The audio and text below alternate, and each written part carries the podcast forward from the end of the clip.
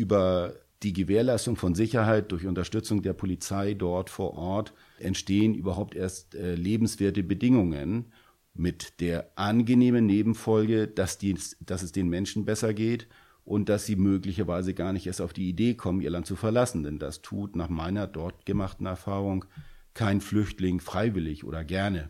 So, wenn man diesen Zusammenhang herstellt, halte ich zehn Polizeibeamte, die in einem solchen Land der örtlichen Polizei helfen und die Situation sicherer machen, für effizienter eingesetzt als, ich sage mal, eine Hundertschaft der Bundespolizei, die an der Grenze sich darum bemühen muss, Flüchtlinge aufzunehmen und äh, zu betreuen. Das ist der Gedanke, der dahinter steckt. Herzlich willkommen zu Peace by Peace, einem Podcast zu Friedens- und Sicherheitspolitik. In diesem Podcast gehen wir der Frage nach, wie wir in Deutschland besser dazu beitragen können, Krisen zu verhindern und Frieden zu fördern. Ich bin Sarah Bockmeier. Ich bin Research Fellow am Global Public Policy Institute, dem GPPI, in Berlin. Hier leite ich unter anderem den Peace Lab Blog, auf dem wir Debatten zur deutschen und europäischen Friedens- und Sicherheitspolitik führen. Mein heutiger Gast bei Peace by Peace ist Felix Schwarz. Herr Schwarz ist von Haus aus Kriminalpolizist aus Hamburg. Gleichzeitig ist er aber auch jemand mit einem großen Erfahrungsschatz in internationalen Polizeimissionen. Unter anderem war er stellvertretender Leiter des deutschen Polizeikontingentes bei der Rechtsstaatlichkeit Mission der Europäischen Union im Kosovo und von 2015 bis 2017 war er Chief of Staff der Polizeikomponente der UN-Mission in Mali, der MINUSMA.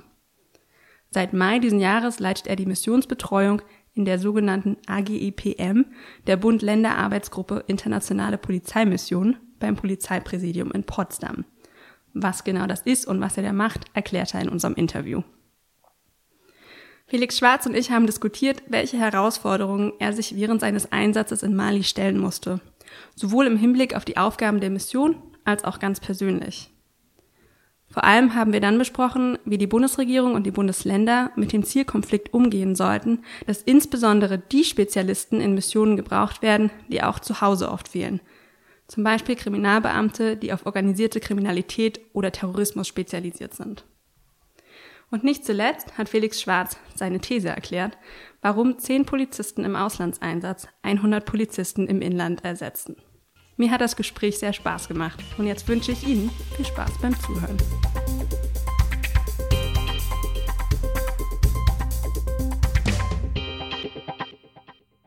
Herzlich willkommen, Felix Schwarz, beim Peace by Peace Podcast. Ja, guten Morgen. Ich freue mich hier zu sein. Danke, dass Sie heute hergekommen sind. Können Sie sich kurz vorstellen? Wer sind Sie und was machen Sie gerade? Ja, mein Name ist Felix Schwarz. Ich bin 53 äh, ich bin gelernter Kriminalpolizist, also schon seit über 30 Jahren beim äh, Hamburger LKA. Und im Moment leite ich die Missionsbetreuung bei der Arbeitsgruppe Internationale Polizeimission in Potsdam.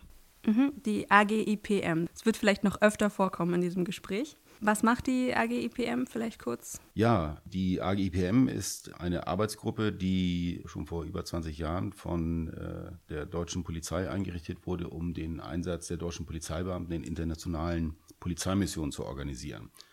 Und bei der Missionsbetreuung im Bundespolizeipräsidium in Potsdam äh, kümmere ich mich mit meinen Mitarbeitern um Rekrutierung und Betreuung eben aller Polizeibeamtinnen und Beamten die für die UNO, die EU oder auch USZE im Ausland in Missionen tätig sind. Wir haben uns auch kennengelernt, als Sie gerade im Ausland für eine Mission tätig waren. Ja, da genau, waren ich Sie, erinnere mich. genau, das war, glaube ich, im November 2016. Da waren Sie Chief of Staff der Polizeikomponente der UN-Mission in Mali, der MINUSMA. Genau. Wie kamen Sie dazu? Also Sie sind von Haus aus Kriminalpolizist aus Hamburg. Wie ist es dazu gekommen, dass Sie Chief of Staff einer Polizeikomponente in einer UN-Mission geworden sind? Ja, nun, auf der einen Seite war das ein weiter Weg. Äh, ich war immerhin zu dem Zeitpunkt schon 25 Jahre lang Polizist. Auf der anderen Seite sind viele Dinge, glaube ich, so gelaufen, dass es dass genau das passieren sollte. Ähm, ich bin direkt nach der Schule zur Polizei gegangen und habe ähm, lange gar nicht ans Ausland äh, gedacht, bin dann aber über meine Tätigkeit unter anderem im Bereich der organisierten Kriminalität, der Rauschgiftbekämpfung ähm, auch in Europa unterwegs gewesen, habe auch mal einen Aufenthalt in den USA gehabt, äh, habe also internationale Luft geschnuppert Und äh, als es dann familiär möglich war, bin ich zunächst 2012 mal in den Kosovo gegangen, in die dortige Rechtsstaatlichkeitsmission Eulex. Und zwei Jahre später äh, sprach mich dann ein Kollege, den ich kannte, auf meine Französischkompetenz an. Äh, ich habe halt in der Schule fleißig gelernt und dann erklärte er mir, dass dort eben ein äh, wichtiger Posten vakant sei und ob ich mir das vorstellen könne. Naja, und dann äh, gab eins das andere. Man informiert sich über das Land, die Mission, die Risiken, äh, stimmt sich privat ab, schaut dann dienstlich nach der Möglichkeit, was sagt der Dienstherr dazu. Und schlussendlich habe ich mich dann beworben und habe dann diese Funktion, die Ausschreibung bei den Vereinten Nationen gewonnen. Was hat Sie daran gereizt, also auch als Sie schon in den Kosovo gegangen sind? Warum reizte Sie das, ins Ausland zu gehen und in so einer Mission zu arbeiten? Also ich habe es mir ganz einfach interessant vorgestellt. Ich war über den Bereich der Kriminalitätsbekämpfung ohnehin mit meiner Perspektive auch immer international unterwegs, weil äh, die Kriminalität einfach kein, keine nationalen Grenzen kennt. Und äh, das Kosovo, das muss man sagen, spielte und spielt nach wie vor im Bereich der organisierten Kriminalität eine gewisse Rolle. Und von daher fand ich das eben spannend. Dann tatsächlich auch exekutive Arbeit. Also ich habe dort Intelligence gemacht, Informationserhebung, also Information zur Begründung von größeren Strafvermittlungsverfahren. Das hatte für mich auch fachlich einen gewissen Reiz. Und dann denke ich mal, man sagt ja gerne, Reisen bildet. Und für die persönliche Entwicklung und den Horizont äh, habe ich mir das einfach äh, ganz attraktiv vorgestellt. Also das war der Gedanke dabei, einmal ins Ausland zu gehen. Die zweite Mission, die war nicht geplant, da wurde ich angesprochen und dann äh, habe ich mich sozusagen äh, ja, dem, ja, dem Ersuchen gebeugt und habe dann auch gesagt, okay, das äh, machst du auch nochmal wenn ich Sie dann richtig verstanden habe, sind Sie jetzt auch ziemlich überzeugt davon, dass es diese Polizeikomponenten in UN-Missionen braucht und dass es diese Mission braucht. Ich habe eine Rede von Ihnen gelesen aus dem Jahr 2016. Darin sagten Sie, zehn entsandte Polizisten in einer Mission ersetzen 100 Polizisten zu Hause. Können Sie das erklären? Warum ist das so? Schön, dass Sie diese Metapher aus meiner Rede herausgreifen. ähm, also die, die Tätigkeit deutscher Polizeibeamter ist in einigen Missionen äh, ganz unmittelbar in den Beziehungszusammenhang äh, zu stellen, der äh, in der Politik beschrieben wird mit Migrationsursachenbekämpfung. Und für diesen Kontext, der ja, wie gesagt, politisch hochaktuell ist, mhm. spielt insbesondere die Sahelregion eine ganz wichtige Rolle. Und Mali, genauso wie Niger, wo es auch äh, eine EU-Mission gibt, äh, spielen für die Migration nach Europa eine zentrale Rolle. Mali weniger als Herkunfts- denn als äh, Transitland. Aber in dem Kontext ist es nach meiner Überzeugung eine sehr wertvolle Tätigkeit, wenn man als Polizist in einer solchen Mission daran mitwirkt, die Verhältnisse vor Ort zu verbessern. Denn äh, die Entwicklung der Zivilgesellschaft in solchen Ländern beginnt erst mit einem sicheren Umfeld. Erst dann können sich Menschen bewegen, erst dann können Kinder in die Schule, erst dann können Menschen vom Land in die Dörfer fahren, um ihre Produkte, die landwirtschaftlichen Produkte zu verkaufen.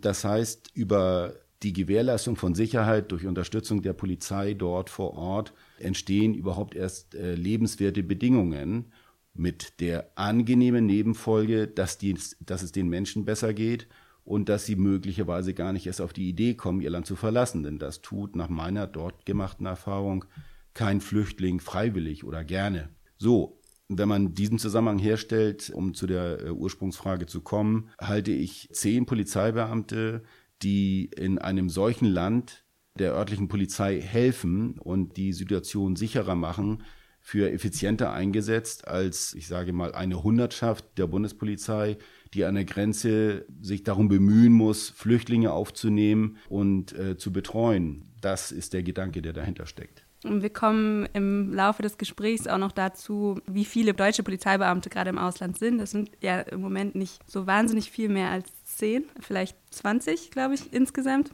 Das stimmt nicht ganz. Also das hängt zwar von der Zählweise ab, aber okay. es gibt alleine äh, über zehn Beamte, die auf Vertragsbasis international unterwegs sind. In äh, Polizeimissionen international kümmere ich mich mit meinen Mitarbeitern derzeit tatsächlich um ca. 120 Beamte.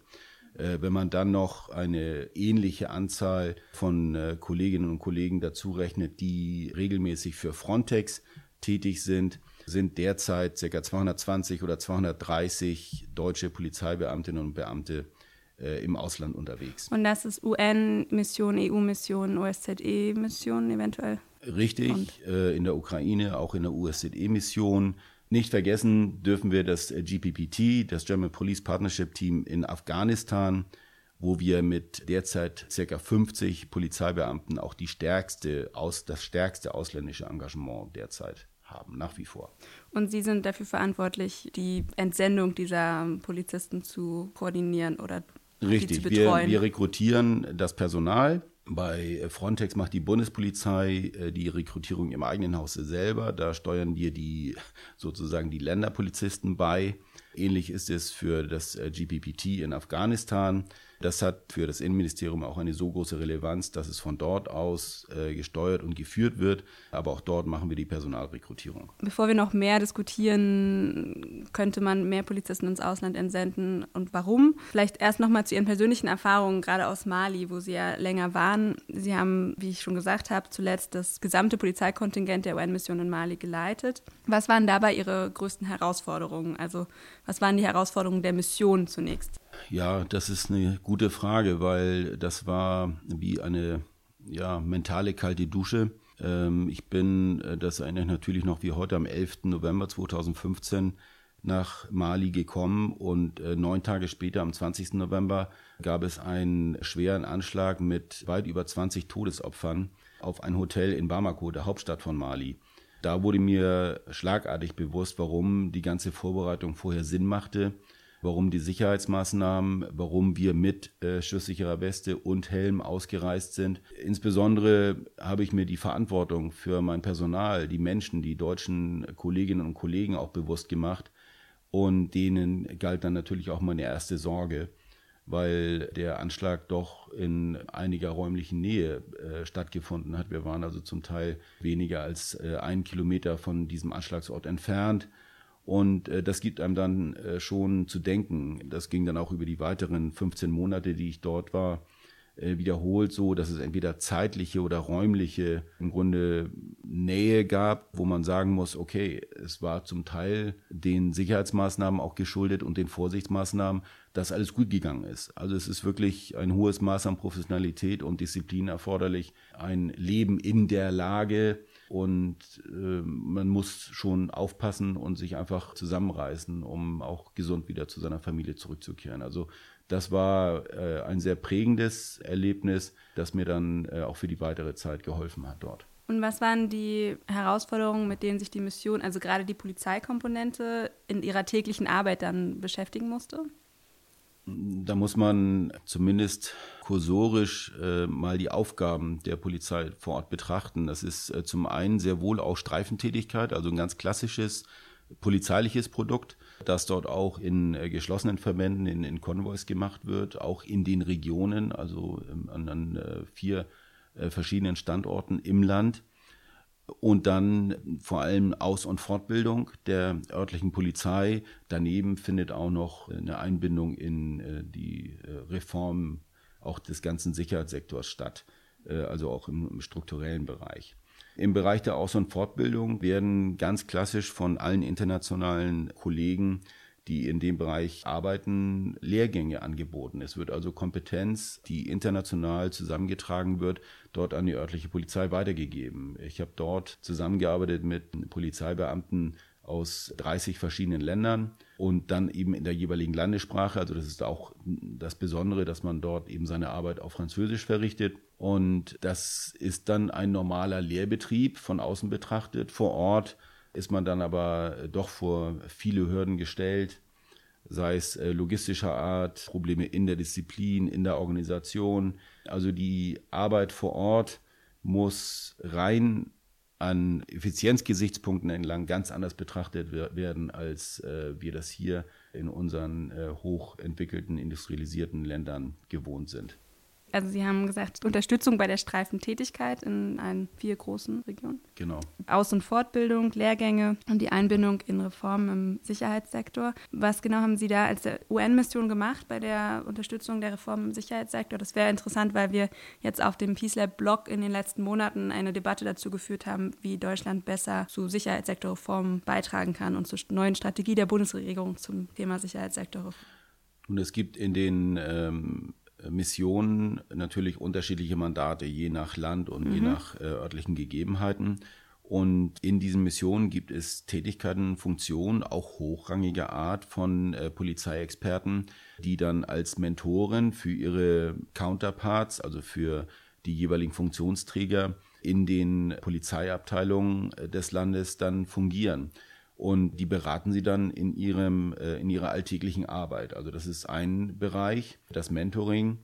Und daneben gibt es aber auch äh, Justizbereiche, die bis hin an, an der Gesetzgebung mitarbeiten und an äh, strukturellen Reformen. Wenn wir das jetzt nicht nur auf Mali fokussieren, so haben deutsche Beamte zum Beispiel federführend auch die Struktur der Polizei in Somalia geprägt. Also ein föderales System, weil es dort fünf beziehungsweise sechs Provinzen gibt mit Polizeiorganisationen, äh, wie wir sie hier auch kennen. Also auch wieder sehr anders, weil äh, in den äh, ehemaligen französischen Kolonien Westafrikas ein äh, auch entsprechend französisch dominiertes System eingeführt wird, äh, das auf vier Säulen sich begründet. Also das ist jeweils abhängig von den äh, örtlichen Gegebenheiten, welche Strukturen entstehen und vom Mandat der Mission, in welcher Form Polizeibeamte das dann unterstützen. Und was waren dabei Ihre Herausforderungen in Mali, also bei, den, bei der Unterstützung der Sicherheitssektorreform? Ja, das ist eine Frage, die schwierig zu beantworten ist. Da muss ich so ein bisschen nach diplomatisch wohlfeilen Worten suchen. Mhm. Denn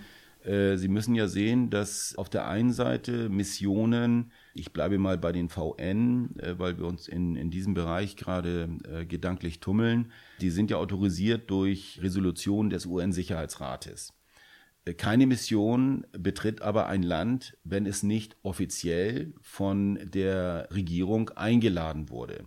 Das heißt, sie lassen uns dort freiwillig ins Land, um Assistenz zu erfahren, um Unterstützung zu erfahren. Und man wendet sich dann aber an äh, Menschen, die also tendenziell zu denen gehören, die die Macht haben. Wenn wir jetzt aber feststellen, dass wir bestimmte Verhältnisse ändern müssten, müssen wir natürlich deren Bereitschaft herbeiführen, an diesen Änderungen mitzuwirken. Das heißt, diese Grundkonstellation ist zunächst einmal nicht optimal. Dort dann die Ansprechpartner zu finden und Einfluss zu nehmen über strukturelle Verbesserungen, auch mit finanziellen Mitteln, mit Projekten, mit der Herstellung von Infrastruktur, mit der Bereitstellung von Einsatzmitteln, ist natürlich dann auch Teil der Politik. Äh, aber das ist ein sensibles und schwieriges Feld, weil internationale Missionen erst recht auf Basis oder unter dem Dach der UN natürlich auch an ihre Werte gebunden sind, äh, an demokratischen Grundsätzen. Und wir treffen dort natürlich auf Strukturen, die keine demokratische Tradition haben und wo äh, Korruption, Vetternwirtschaft und andere, andere böse Dinge eben eine Tradition haben. Also da muss man auch die Kinder beim Namen nennen und sagen, das ist ein schwieriges Feld. Allerdings, ich fürchte, diese Frage kommt sonst später. äh, es stellt sich die, äh, die Alternative, genau diesen äh, Ansatz nicht zu wählen. Auch wiederum nicht. Also nichts zu tun äh, schließt sich aus, weil wir ja gesehen haben, in welchem Zustand diese Länder waren, als die Missionen notwendig wurden. Und es gibt eben eine Bevölkerung, die man unterstützen muss. Also um da gleich sozusagen den Zahn zu brechen, was bringt das alles? Ich hatte ja schon angedeutet, es ist, äh, dauert unter Umständen länger, es ist schwieriger, die Bedingungen sind komplex. Und der Kooperationswille bei Verantwortungsträgern ist nicht so ausgeprägt, wie man es sich immer wünschen würde. Aber die Alternative, nichts zu tun, stellt sich auf keinen Fall, weil man sonst eine Gesellschaft und ein äh, ganzes Land äh, im Grunde dann hilflos zurücklassen würde. Und die Probleme, die äh, diese Bereiche dann haben, die würden uns in Europa oder in anderen Teilen der Welt dann sonst auch wieder vor die Füße fallen. Das ist auch was, was bei allen Themen, die wir in diesem Podcast diskutiert haben, also nicht nur Sicherheitssektorreform, sondern auch ja. Mediation oder Vergangenheitsarbeit immer wieder vorkommt. Also es gibt enorme Herausforderungen, aber die Alternative, nichts zu tun, ist auch keine gute Alternative. Also wir müssen uns diesen Herausforderungen irgendwie stellen. Ja, es gibt ja auch äh, schöne Beispiele, die deutlich weniger mit Sicherheit zu tun haben. Gerade die Mission MINUSMA ist eine besondere, auch wenn ich sie immer wieder zitiere, kann man an ihr so sehr viel deutlich machen.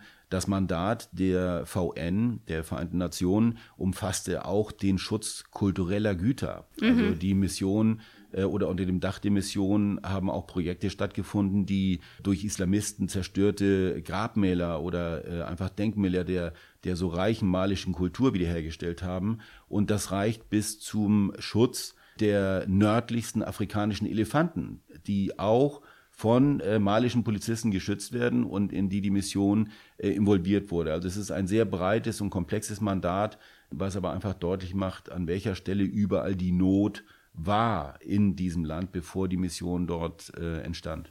Jetzt haben wir über die Herausforderungen der Mission gesprochen und Sie haben vorhin auch schon erwähnt, Ihre persönlichen Eindrücke vom Anfang und gerade nach dem Terroranschlag, der sehr schnell kam, nachdem Sie dort angekommen sind. Was waren denn Herausforderungen noch für Sie persönlich bzw. für Ihre Kollegen?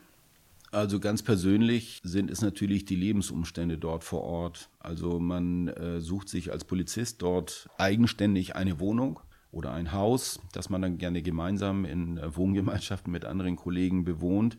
Die äh, Unterkünfte müssen bestimmten Standards entsprechen, die die UN voraussetzt. Also man wird dort sehr wohl beschützt auch untergebracht. Dann ist natürlich die Infrastruktur im wahrsten Sinne des Wortes armselig. Wenn man sich bewegt dort im Stadtgebiet, muss man sehr auf seine Sicherheit bedacht sein, wobei der Verkehr durchaus mit gewissem Amüsement ausgesprochen äh, im Alltag fast die größte äh, Gefahr darstellt, weil es wirklich wild und, und äh, regellos eigentlich ist, also recht äh, anarchisch.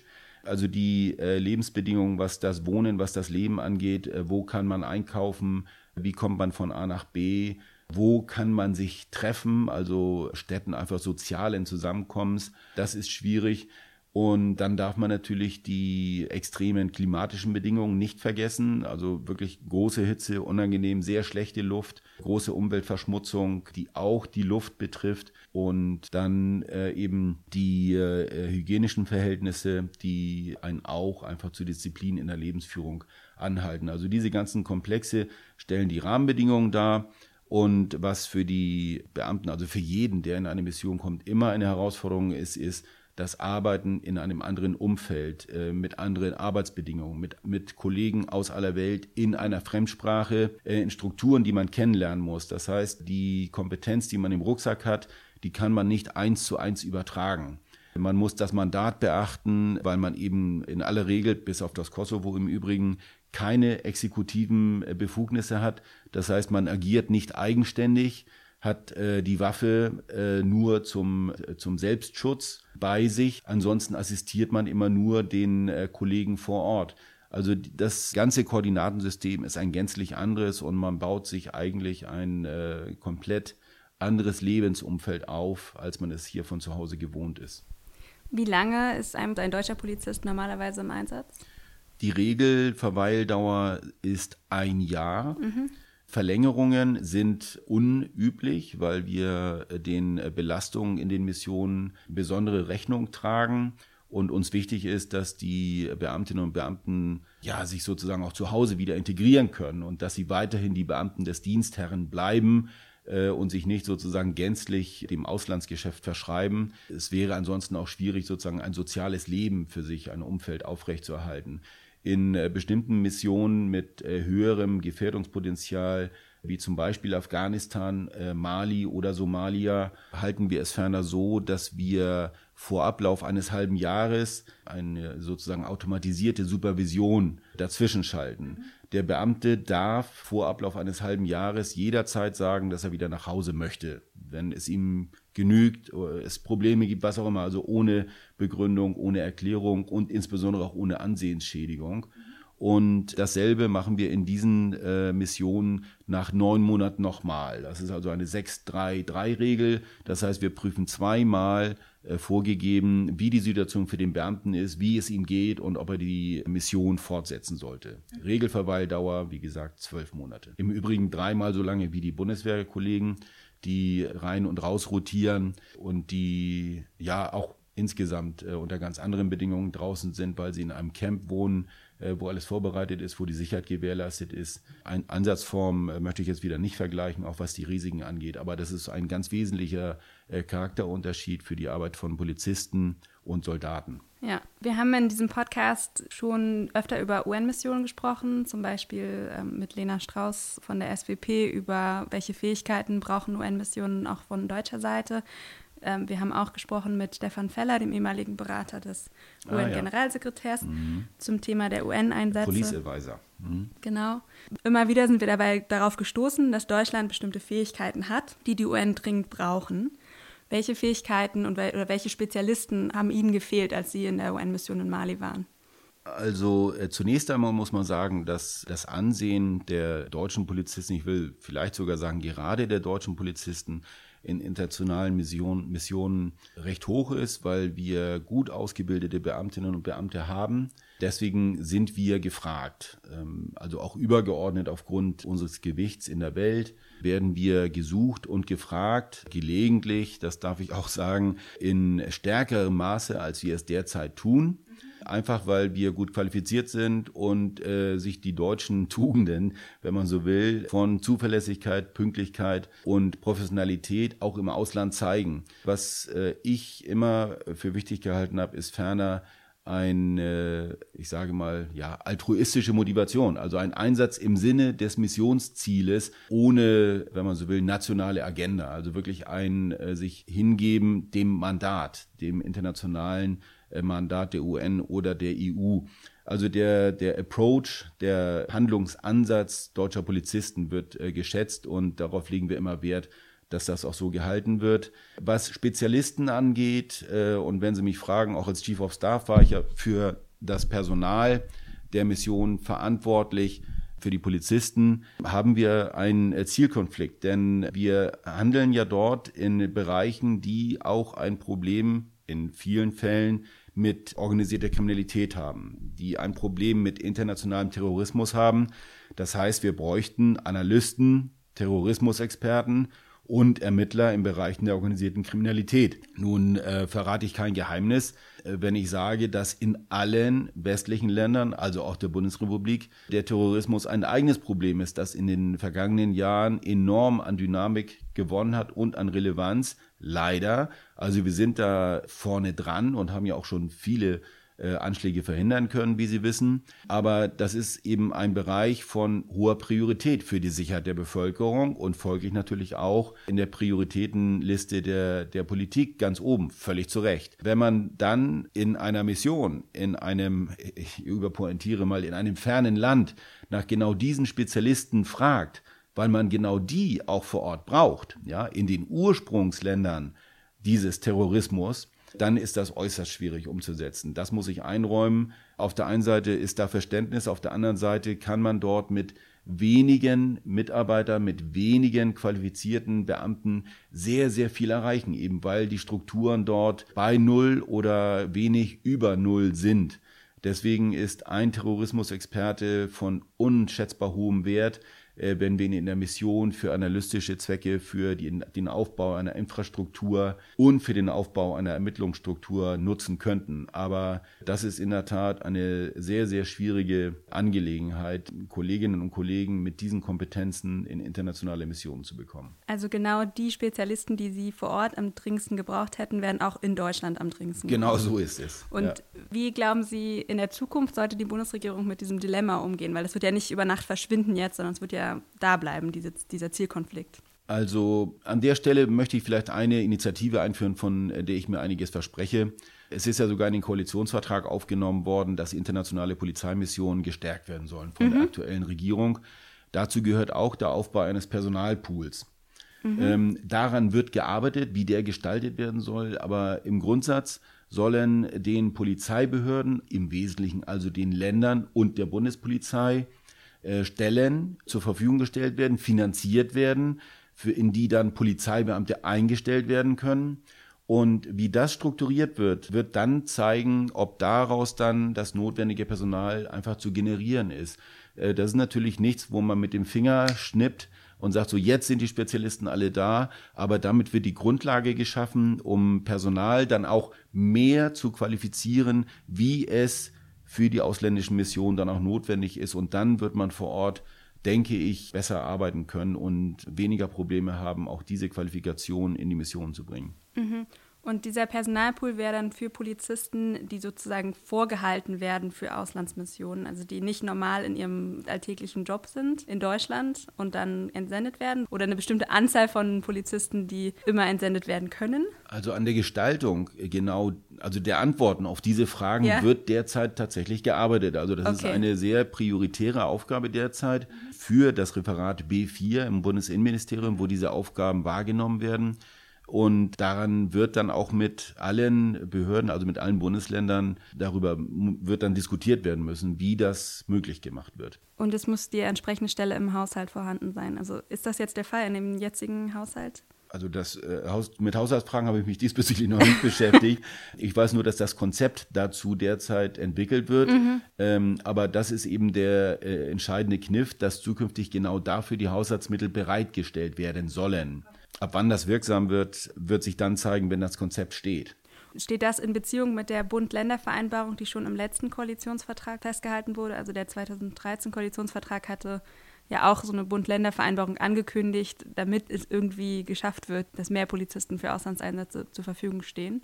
Also was 2013 im Regierungsprogramm stand, darüber fehlt mir jetzt die konkrete Information. Wichtig für den Rahmen in unserem Kontext war eine Bundestagsdrucksache aus September 2016. Das ist ein interfraktioneller Beschluss, der in dieselbe Richtung zielt. Das hat dann, wie gesagt, zur Aufnahme dieser Initiative sowohl in den Sondierungsvertrag und später auch in den Koalitionsvertrag gesorgt. Und daran wird aktuell gearbeitet. Also da äh, malen die Mühlen nicht so schnell, wie sich das ein operativ Handelnder manchmal wünschen würde. Aber das ist schon eine sehr gute Basis, an der dort gearbeitet wird. Und da wird es dann gehen um alle Missionen, also UN, EU, OSZE oder? Ja, ähm, also der Personalpool, der wird nicht äh, in Richtung einer bestimmten Mission eingerichtet werden. Das ist ja auch eine sehr dynamische Sache. Also manche Missionen werden abgeschlossen, wie kürzlich in Liberia. Äh, andere Missionen entstehen neu, wie kürzlich im Irak. Dort ist also durchaus auch noch ein, ein äh, weiteres Aufwachsen möglich und die Entsendung weiterer Beamter. Dort stellen wir derzeit, also Deutschland stellt dort den, den Leiter der Mission und einen weiteren Beamten. Das könnten also mehr werden. In der Ukraine sind wir ebenfalls aktiv. Dort gibt es drei internationale Missionen, wo auch deutsche Beamte sind. Also das ist immer abhängig von der Entwicklung in der Weltpolitik. Äh, Libyen wird sich entwickeln und was in Syrien äh, entsteht, steht auch noch in Frage. Das sind aber alles Zukunftsfragen. Von daher kann man nie sagen, wir brauchen Polizeibeamte zukünftig für dieses oder jenes Land oder diese Region. Das ist ein Prozess, der in Bewegung ist. Ja, wir haben in diesem Podcast immer wieder die Leitlinien der Bundesregierung äh, Krisen verhindern, Konflikte bewältigen, Frieden fördern diskutiert. Ja. Und darin gibt sie sich einige Selbstverpflichtungen, unter anderem die Bundesregierung strebt eine dauerhaft starke und qualifizierte Unterstützung internationaler Missionen an. Sie sagt aber nicht genau, was das heißt, eine dauerhaft starke und qualifizierte Unterstützung. Was wäre das denn aus Ihrer Sicht? Also was müsste geschehen, damit die Bundesregierung in fünf Jahren dieses Ziel erfüllt hat? Also wenn es äh, gelingen würde, diese Initiative für einen Personalpool umzusetzen mit allen Polizeibehörden, dann wären wir ein erhebliches Stück weiter, weil wir dann in ich sag mal, einen äh, Topf zugreifen könnten und schauen könnten, das wäre meine Wunschvorstellung. Äh, wir brauchen Polizeibeamtinnen oder Beamte mit einem bestimmten Profil für eine bestimmte Mission und dann äh, schaue ich in die Länder und habe verschiedene Optionen. So, also diese äh, mhm. Illusion oder diese Fantasie, die habe ich so an, äh, in, in, in Ferne im Blick. Das wäre also eine, eine große Errungenschaft. Aber wie gesagt, was sich nicht ändern wird, ist die Konkurrenz dieser internationalen Aufgaben mit den nationalen Aufgaben und äh, die Sicherheit der deutschen Bevölkerung vor Ort. Diesem Bereich wird natürlich nachvollziehbarerweise äh, nach wie vor Priorität eingeräumt. Äh, wenngleich durch diese Dinge, die wir jetzt schon angesprochen haben, deutlich wird, dass die Relevanz der Stabilisierung über internationale Polizeimissionen auch eine gewisse Priorität eingeräumt wird inzwischen und anerkannt ist, in, also breit anerkannt ist, dass es ohne die Arbeit vor Ort eben auch nicht geht.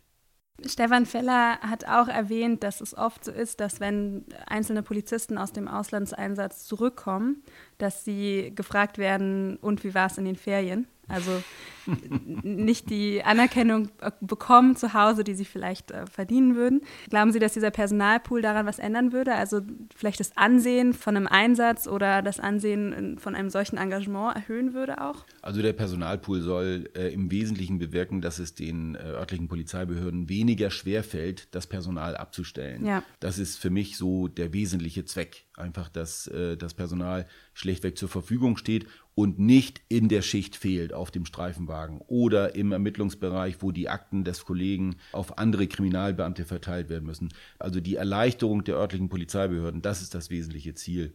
Also ich denke, diese äh, Anmerkung, wie war es im Urlaub, ich kenne das äh, wirklich aus eigenem Erleben. Ich denke nicht, dass man das zu ernst nehmen muss. Denn äh, wenn man dann beschreibt, äh, unter welchen Bedingungen man dort lebt, das ist ja nicht nur Hitze, in anderen Bereichen ist das Kälte oder Heizung äh, im, im Wohnzimmer, weil nachts Minusgrade sind, in Gegenden, wo es aber keine Heizung gibt. Und äh, unter diesen äh, Sicherheitsbedingungen, denke jeder, der mal ganz kurz den Kopf einschaltet, weiß natürlich, dass daran nichts dran ist und dass man äh, dort wirklich sein, sein Dienst äh, sauer ableistet. Also das ist nicht immer nur Vergnügen, Bereicherung ja, aber man muss auch geben. Äh, nicht zuletzt bedeutet das ja auch Trennung von der Familie und vom heimatlichen Umfeld. Also ich habe großen Respekt vor äh, allen Kolleginnen und Kollegen, die sich das antun und äh, sie verdienen Anerkennung äh, und Respekt. Wie das in den heimatlichen Behörden gesehen wird, ist dann in der Tat unterschiedlich, einfach weil ein Mensch nicht da ist und nicht jeder eben mitbekommt, was er jetzt möglicherweise für ein Jahr lang an anderer Stelle getan hat. Da muss man eben vermitteln, da muss man informieren und aufklären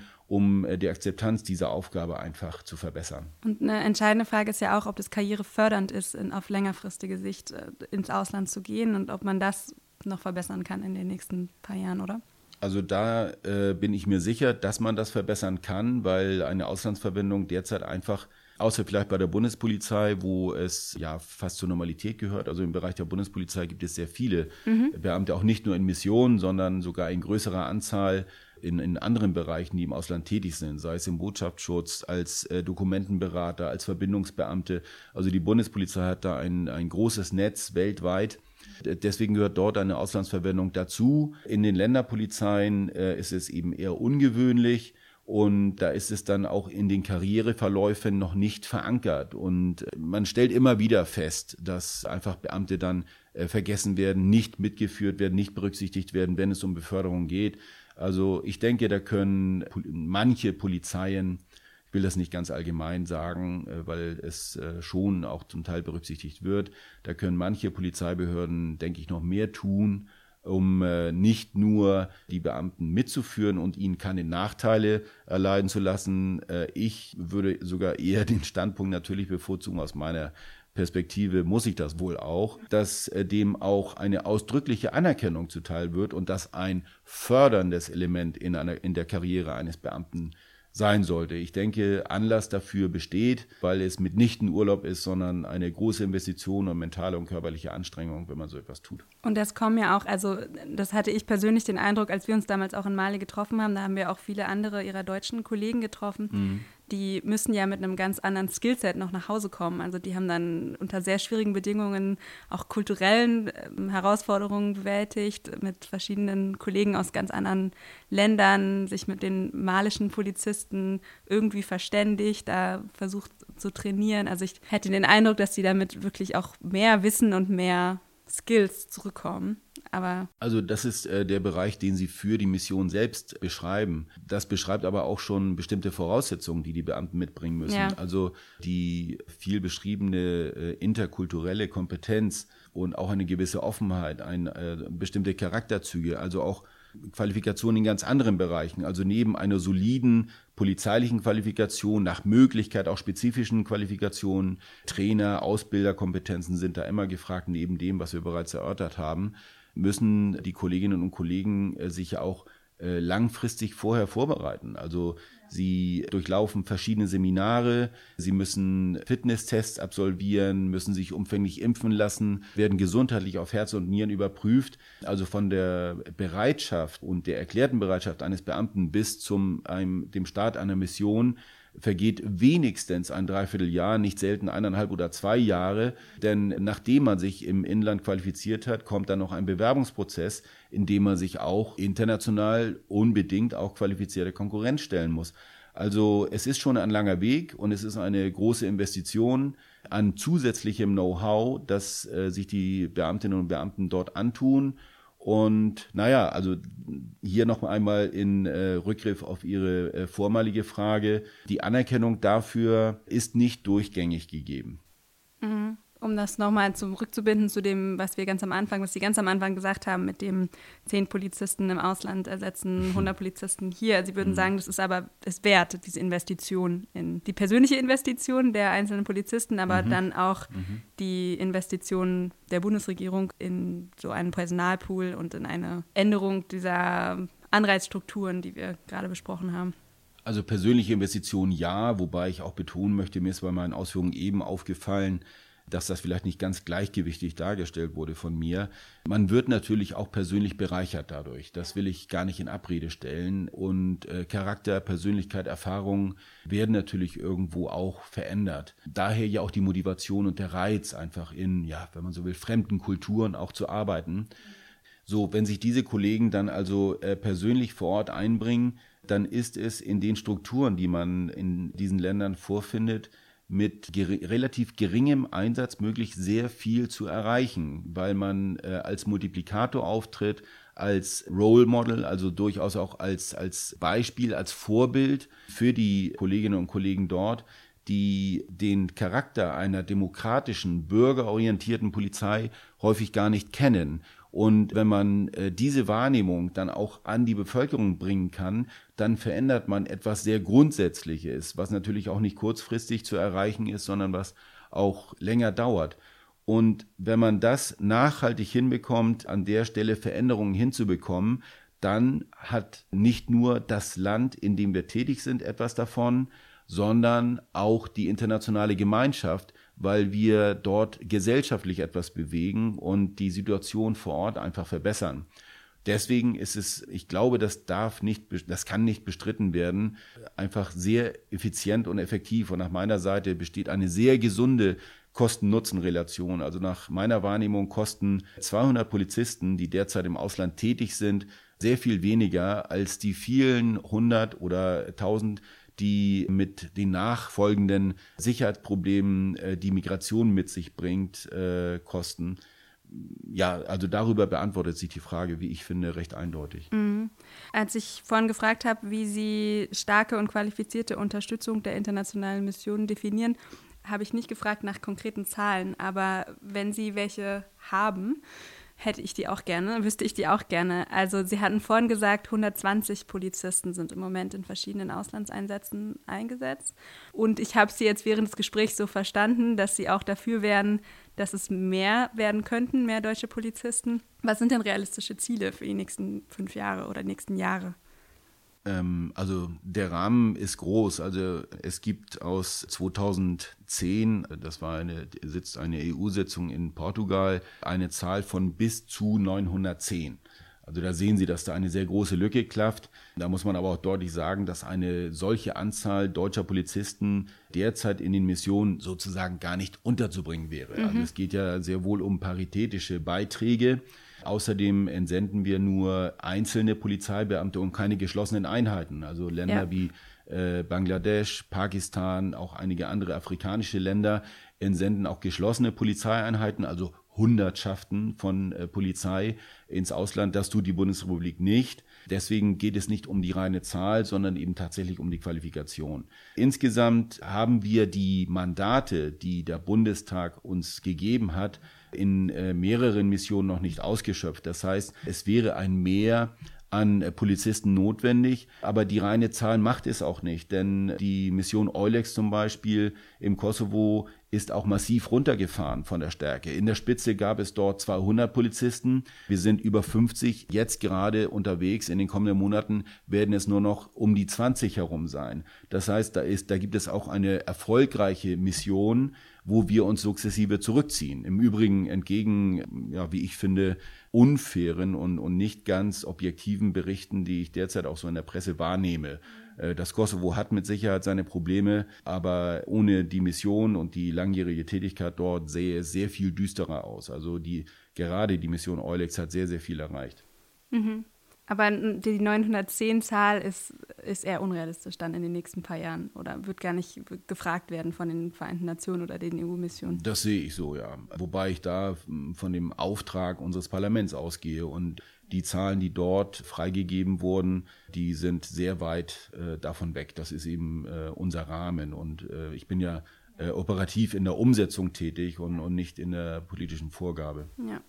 Aber dann insgesamt, wenn wir uns die Frage nochmal abschließend stellen, wie kann man die deutschen Beiträge für UN-Missionen im Rahmen der Polizeikomponenten oder für EU- und OSZE-Missionen stärken, haben Sie schon auch gesagt, dass man noch die Anzahl der deutschen Polizisten erhöhen könnte, wenn auch nicht so signifikant wie 910, aber ein bisschen erhöhen. Und vor allem diesen Personalpool aufbauen, den Sie jetzt erwähnt haben, der jetzt beginnend aufgebaut wird in den nächsten Jahren, dann hoffentlich existieren wird. Und wenn ich das richtig verstanden habe, geht es auch darum, noch diese Anreizstrukturen zu ändern. Also mit dem Personalpool würde man auch den Polizeien in den Ländern Anreize geben, Polizisten freizugeben.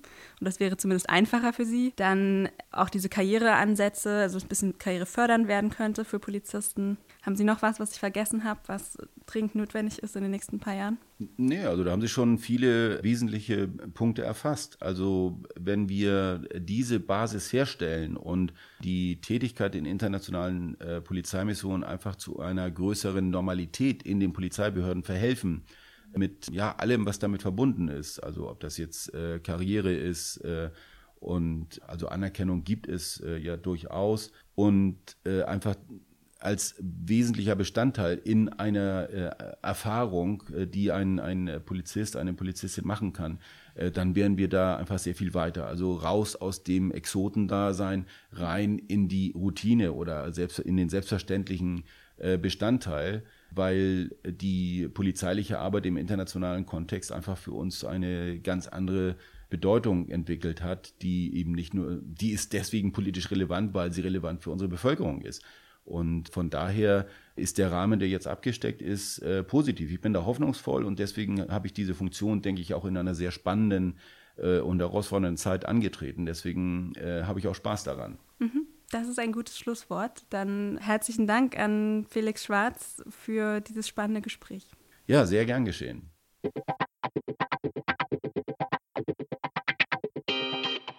Herzlichen Dank noch einmal an Felix Schwarz für das Gespräch mit mir. Für mehr Diskussion zum Thema der internationalen Polizeieinsätze empfehle ich auch unsere Folge mit Stefan Feller, dem ehemaligen Polizeiberater von Ban Ki-moon. Auch spannend könnte sein mein Gespräch mit Lena Strauß von der SBP zu den Friedensmissionen der Vereinten Nationen.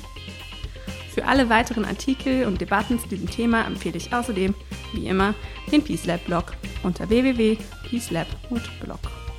Dies ist die vorletzte Folge der ersten Staffel des Peace by Peace Podcasts. Bevor wir im nächsten Jahr mit einer weiteren Staffel weitermachen, brauchen wir dringend Ihr Feedback. Je konkreter, desto besser. Wer sind Sie und warum haben Sie sich diesen Podcast angehört? Was hat Ihnen gefallen und was nicht? Welche Ideen haben Sie, wie wir die zweite Staffel gestalten sollten, zum Beispiel in Bezug auf Formate oder Gesprächspartner? Wir freuen uns sehr über Feedback und Anregungen unter piecebypiece at gppi.net. Wir freuen uns auch sehr über Bewertungen und Kommentare bei iTunes. Das hilft wiederum auch anderen, diesen Podcast zu finden. Falls Sie es noch nicht getan haben, abonnieren Sie uns auch auf iTunes. Dazu können Sie einfach Piece by Piece in Ihrer Podcast-App suchen. Und den Link dazu finden Sie auch auf dem Peace Lab Blog. Damit sage ich jetzt erstmal Tschüss und bis zur nächsten Folge.